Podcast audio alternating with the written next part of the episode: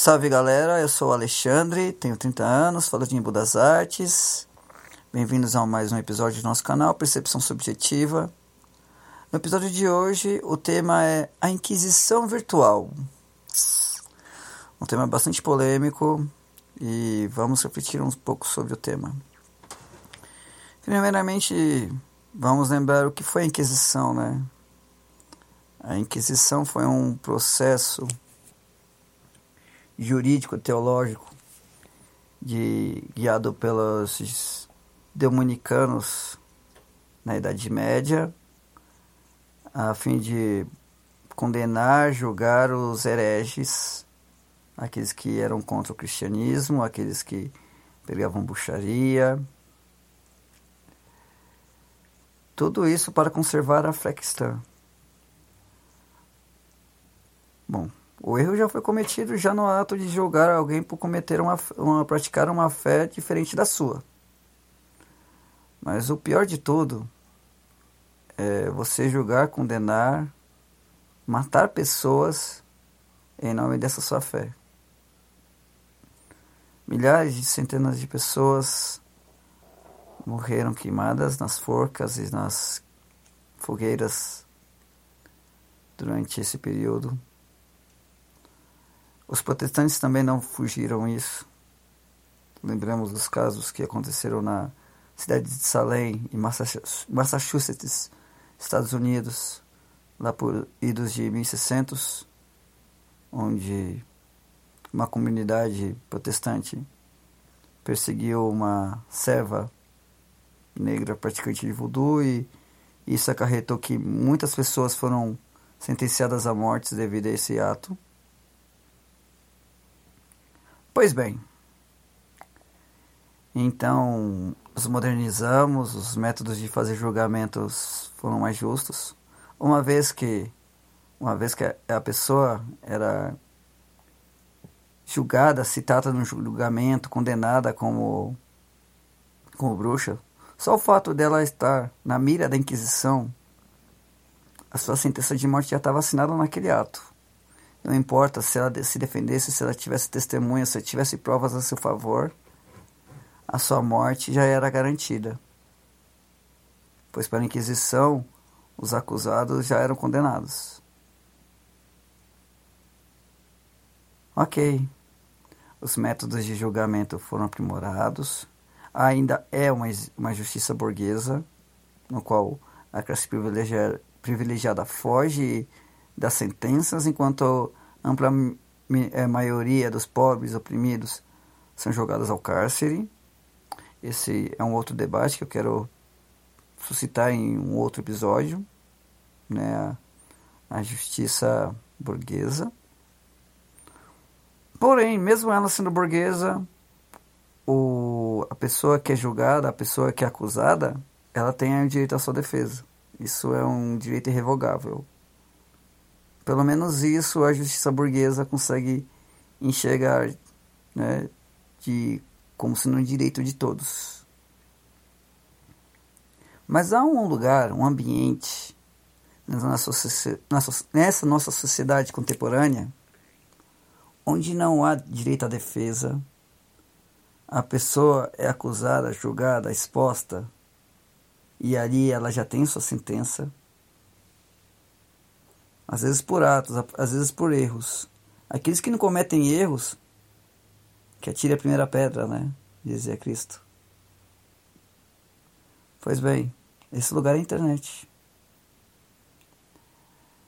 Se alguém comete um erro machista,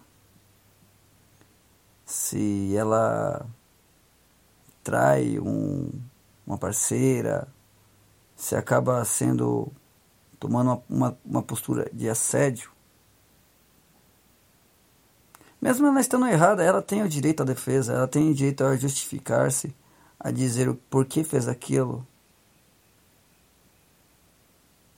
E na internet é um lugar onde pequenos acontecimentos tomam uma proporção descomunal, onde não há espaço para a realidade. E as pessoas vão julgando, vão julgando, vão julgando, e aquilo vira uma bola de neve. pessoas que não conhecem o caso começam a posicionar-se, fazendo, tecendo críticas. E aquele cara que foi exposto, aquela pessoa que está ali sendo julgada, sendo condenada, sua sentença de morte já está ali, cara. É difícil lidar com esses assuntos. É um tema bem delicado, é um tema bem complexo. Porque fora da vida virtual, a vida pessoal da pessoa sendo afetada, a vida emocional da pessoa sendo afetada, sua família, o seu psicológico, o seu emocional. Um simples texto no Facebook, um simples tweet pode destruir a vida de uma pessoa sem essa pessoa ter o direito à defesa. Mas Alexandre, como se faz então para se expor alguém? Tem que ser exposto quando a pessoa erra. Claro que tem que. Não estou defendendo isso. E eu não sou contra o feminismo. As meninas que defendem o feminismo quando expõem pessoas que traíram, que assediaram. Mas antes, tem outras vias para se tomar antes de fazer qualquer atitude. Chegue na pessoa, converse. Se cometeu um erro, vem, vamos conversar aqui fora, fora do universo virtual, pontuar críticas e é, demonstrar os erros que a pessoa cometeu, conversar, para que assim os erros não sejam repetidos.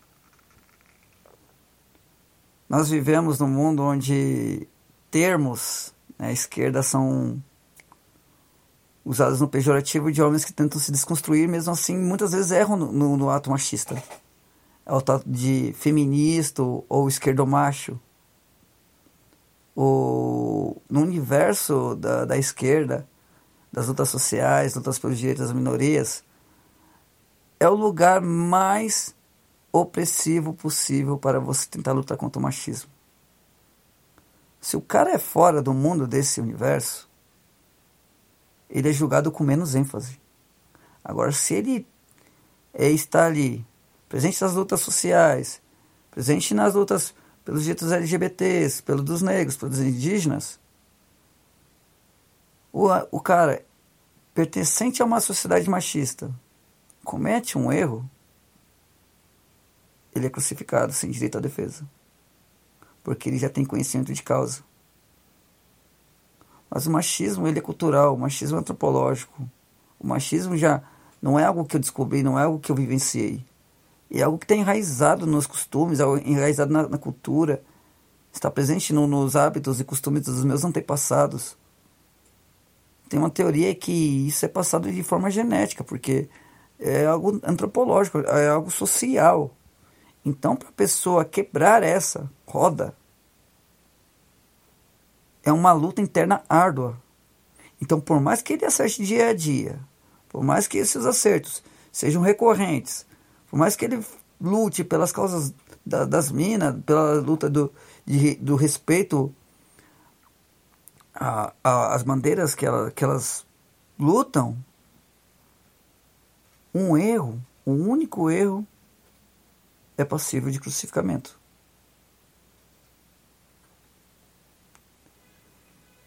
Infelizmente, é necessário um, uma reflexão. E o foda de tudo é que, como eu sou homem, eu não posso nem dar pitaco sobre o movimento feminista.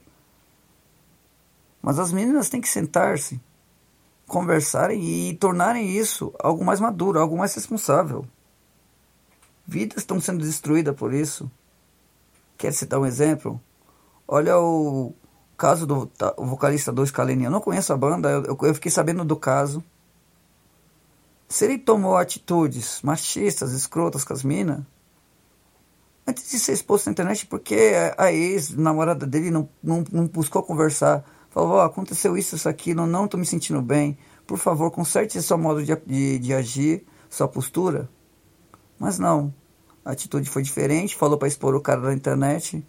E, como, e vai lá saber como está o psicológico do cara. Eu não conheço a pessoa, eu não conheço o casal, não, não conheço nem a banda Scalene, mas fiquei sabendo do caso. Imagine a bola de neve que vira isso apenas por, pela falta do diálogo. Então, galera, tomem cuidado com essa inquisição virtual. Cuidado com que vocês vão acusar, com quem vocês vão expor. Se vocês conhecem a pessoa que cometeu o erro, chame a pessoa de canto, converse, tente construir algo. Isso é algo mais libertário que você pode, possa, é, é, uma atitude mais libertária que você pode tomar. Julgar, condenar, promulgar sentenças. Isso não é coisa de quem tem ideais progressistas, quem acredita numa sociedade mais justa. Aliás, os inquisidores do, da Idade Média acreditavam que queimando bruxas, queimando pessoas, queimando mulheres e crianças, estavam tentando construir uma sociedade melhor. Cuidado com a Inquisição virtual, galera. grande abraço. Até o próximo programa.